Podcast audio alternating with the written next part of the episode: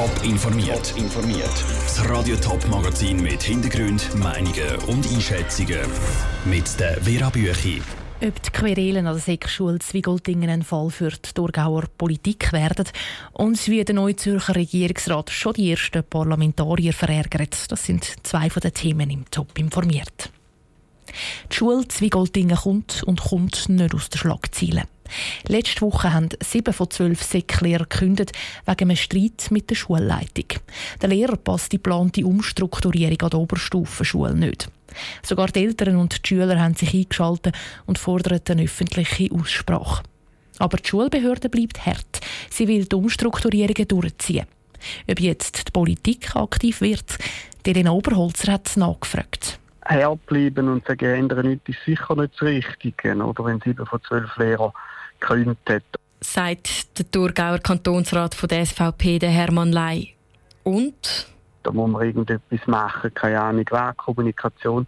Aber dann müssen die selber lösen und ich glaube nicht, dass der Kanton da eingreifen sollte. Die Lehrer haben ja wegen dem Schulleiter gekündigt, weil sie mit ihm nicht mehr klar sind. Darum ist für den Hermann Ley kein organisatorisches Problem, wo der Kanton müsste Initiativen ergreifen müsste.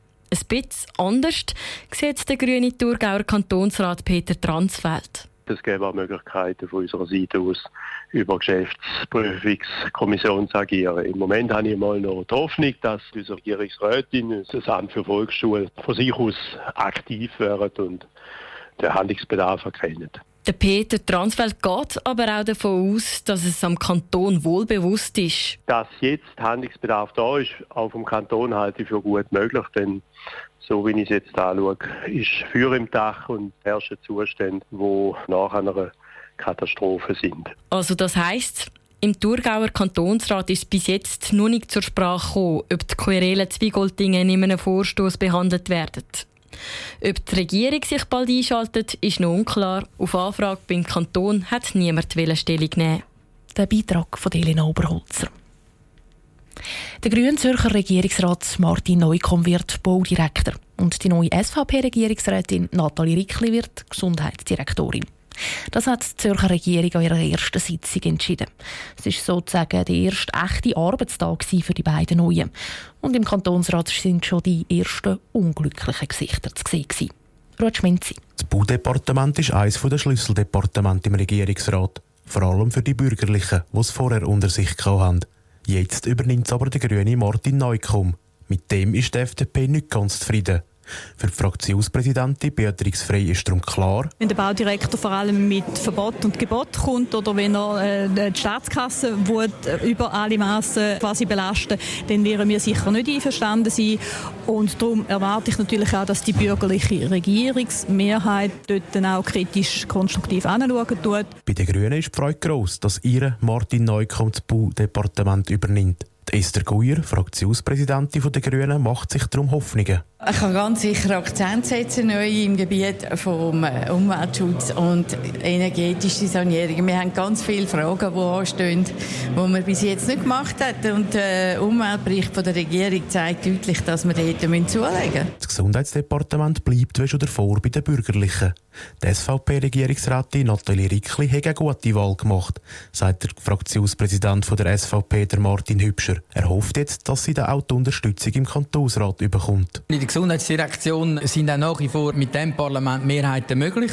Da haben wir eigentlich in der, in der Vergangenheit mit der GLP sehr gut können zusammenarbeiten und auch mehr Allianzen schmieden. Und das hoffe ich eigentlich auch jetzt. Und glaubt, dass Nathalie Rickli einen guten Job wird machen.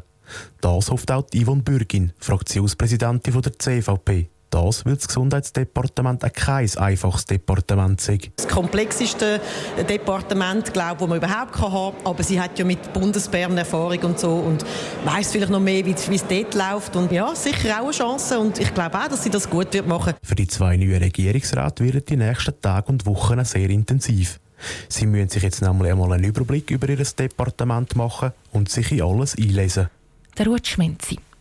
Der Zürcher Kantonsrat hat am Morgen an den Winterthurer Dieter Kleid zum Kantonsratspräsident, also zum höchsten Zürcher, gewählt. Er wird im Moment zu Winterthur gefeiert. Wer dort mitfeiert und wie, gibt es dann später heute Abend hier auf Radio Top. Der Fall Postauto soll sich auf keinen Fall wiederholen.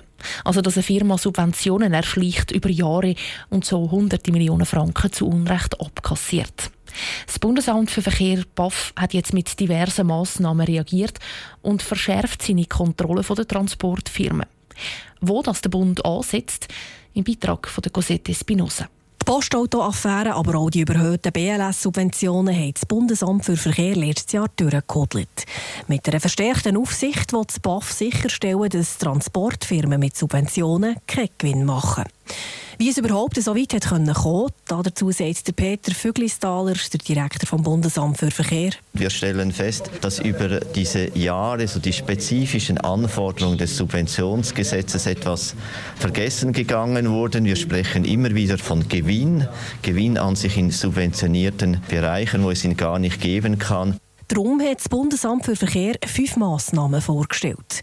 Dafür werden acht neue Stellen geschaffen, sagt der Pascal Stirnimann, der Revisionsleiter beim BAF. Das ist eine Verdoppelung der bisherigen Ressourcen, kann man eigentlich sagen. Es sind acht Leute zusätzlich, die inskünftig sollen sicherstellen dass das Gesetz eingehalten wird. Die Mehrkosten belaufen sich auf gut 1 Million Franken.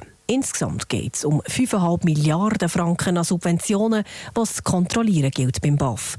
Es soll also noch genauer darauf geschaut werden, wie viele Subventionen ein Transportunternehmen bekommt und ob es tatsächlich auch für das Andenken eingesetzt wird. Das gilt auch bei subventionierter Bahninfrastruktur, erklärt Olivia Ebinger vom BAF. Bauen die Unternehmen mit den Staatsgeldern, mit den Steuergeldern wirklich das, was wir bei ihnen bestellen und bauen sie das in dieser Qualität. Zusammen mit den Branchenorganisationen will das BAF außerdem künftig genau festlegen, welche Prüfungen müssen gemacht werden müssen. Wir sagen am Unternehmer ganz genau, du bist verantwortlich und wir sagen ihm auch ganz genau, was die Unternehmensrevisionsstelle muss kontrollieren Das neue Aufsichtskonzept soll ab diesem Jahr umgesetzt werden und ab 2020 mit dem neuen Personal volle Fahrt können aufnehmen Der Bundesrat hat letzte Woche von diesen Massnahmen Kenntnis Kenntnis genommen und den neuen Stellen grundsätzlich grünes Licht gegeben. Die Cosette Espinosa hat berichtet. Ob das Bundesamt für Verkehr wirklich das Geld überkommt, zum schärfer kontrollieren und die zusätzlichen Leute einstellen, entscheidet am Schluss das Parlament. Wann ist noch offen? Top informiert, auch als Podcast. Mehr Informationen gibt es auf toponline.ch.